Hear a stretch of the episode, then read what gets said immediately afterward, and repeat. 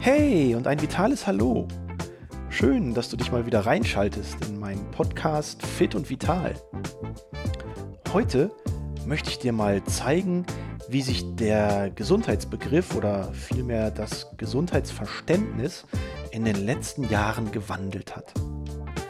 Und dabei meine ich nicht die letzten fünf bis zehn Jahre, sondern ich spreche eher so über die letzten 15 bis 25 Jahre, vielleicht sogar über einen noch größeren Zeitraum.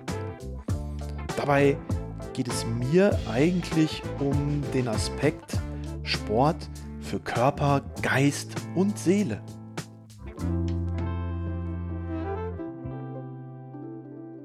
Tja, womit fange ich am besten an? Ich glaube, am einfachsten ist die Betrachtungsweise der körperlichen Gesundheit.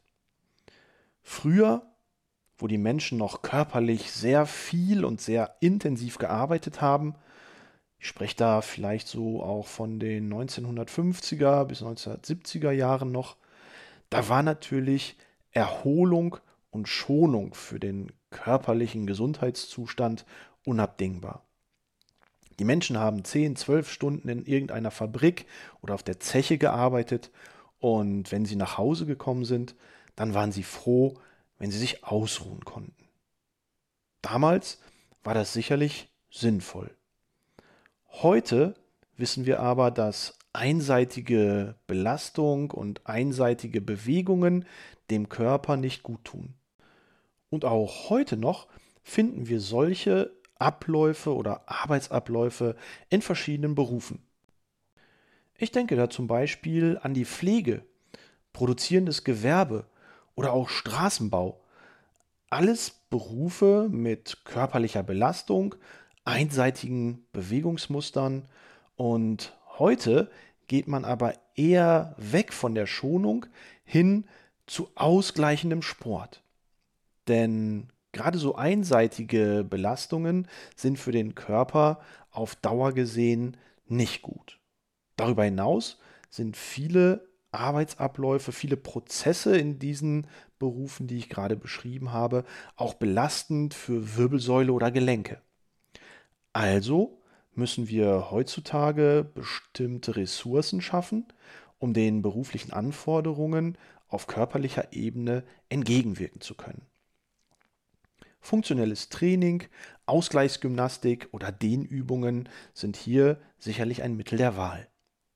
Doch nicht nur unser Muskel-Skelettsystem profitiert davon, wenn wir für unsere körperliche Gesundheit heute Sport als Werkzeug einsetzen. Auch unser Immunsystem freut sich, wenn wir mit dosierter Belastung immer wieder regelmäßig Impulse setzen. Es werden weiße Blutkörperchen vermehrt und nach einem dosierten Training haben wir für etwa anderthalb bis zwei Tage eine erhöhte Immunabwehr. Das heißt, dass es eintretende Bakterien oder Viren schwieriger haben, uns krank zu machen. Darüber hinaus freut sich natürlich auch unser Herz-Kreislauf-System. Das Herz als Motor des Lebens braucht ab und zu mal Belastung, denn wer rastet, der rostet. Das wusste meine Oma schon. Und dementsprechend ist dosiertes Herz-Kreislauf-Training, wo dann die Herzfrequenz in einem moderaten Bereich immer mal wieder auch ein bisschen nach oben getrieben wird, fürs Herz-Kreislauf-System absolut notwendig. Dadurch wird das gesamte System schön geschmeidig gehalten, die Blutgefäße, die ordentlich zu tun haben, oder das Herz, was richtig schön pumpen muss, bleiben jung, dynamisch und leistungsfähig.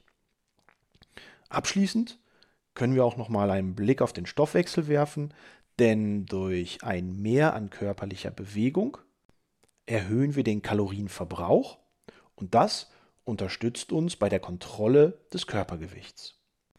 Also profitieren wir auf körperlicher Ebene absolut von Sport.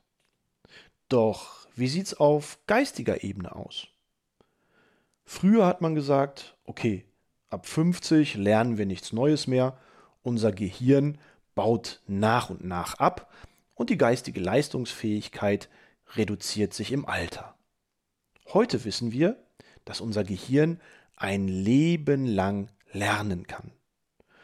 Doch dazu braucht das Gehirn nicht nur Lesestoff oder geistigen Input, vielmehr profitieren die Strukturen im Gehirn auch von Bewegung. Gerade bei intensiver Belastung schüttet der Körper Laktat aus, ein Stoffwechselprodukt, was als Abfall von körperlicher Belastung im Prinzip durch die Adern fließt. Laktat brauchen wir im Gehirn, um auf der einen Seite synaptische Verschaltungen anzuregen, also Nervenbahnen, die sich miteinander verbinden, entstehen, wenn wir Laktat ausschütten. Gleichzeitig werden die Nervenfasern dicker ummantelt. Das heißt, durch die Ausschüttung von Laktat wird im Gehirn angeregt, dass die Nervenfasern dicker werden, dicker ummantelt werden und dadurch eine Schutzfunktion bekommen. Gleichzeitig wird durch Training mehr Sauerstoff ins Blut transportiert und diesen Sauerstoffgehalt haben wir irgendwann natürlich auch im Gehirn. Das heißt, die Durchblutung wird angeregt und mehr Sauerstoff lässt sich im Gehirn finden, was uns natürlich mit mehr Konzentration und mehr Leistungsfähigkeit begleitet. Hinzu kommt, dass der Ort des Gedächtnisses, der sogenannte Hippocampus, wächst. Und zwar durch Belastung. Und am Ende des Tages haben wir mit all diesen Faktoren für die geistige Gesundheit sogar ein bisschen was zur Demenzprävention getan. Und dementsprechend haben wir auf der einen Seite körperlich, auf der anderen Seite aber auch geistig einen Profit von Sport und Training. Es gibt aber noch einen dritten Aspekt, bei dem wir durch Training und Sport profitieren, nämlich das seelische Wohlbefinden. Wie fühlen wir uns? Wie geht es uns eigentlich heute? Das sind so die Fragen, die wir mit seelischem Wohlbefinden verbinden. Früher hieß es, dass wir ausschließlich durch soziale Kontakte oder Gespräche unser Wohlbefinden, unser seelisches Gleichgewicht wiederherstellen können. Dementsprechend ging es in der Psychotherapie auch ausschließlich um Gesprächsintervention. Heute wissen wir, dass wir gerade durch Training und Sport auch eine ganze Menge für unser Wohlbefinden und für unser seelisches Gleichgewicht tun können. Denn durch Bewegung und Training kommt es zur Ausschüttung von Botenstoffen.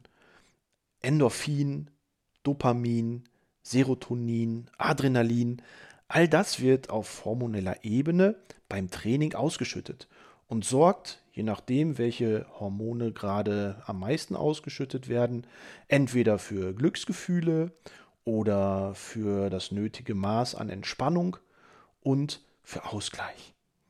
Also, Körper, Geist und Seele profitieren auf unterschiedlichsten Ebenen von Training. Und wo es früher noch hieß, bloß in Ruhe und lass uns mal drüber reden, heißt es heute, rein in die Turnschuhe, ran ans Training und der ganze Körper profitiert auf allen Ebenen davon. Dementsprechend ist es für mich immer ein leichtes, mich zu motivieren, denn ich spüre es am eigenen Körper. Nicht nur, dass ich mich nach dem Training geistig frischer fühle, vielleicht auch noch ein bisschen länger wach bin. Nein, auf Dauer fühle ich mich auch fitter und nach so einer anstrengenden Trainingseinheit, da fühle ich mich einfach sauwohl, wenn ich unter der Dusche stehe und für mich denke, jawohl, super gemacht. Und in diesem Sinne werde ich jetzt wieder meine Laufschuhe anziehen und einfach mal eine Runde drehen. Schau doch auch mal für dich, wie du dich nach deiner nächsten Trainingseinheit fühlst. Viel Spaß dabei, dein Christian Kuhner.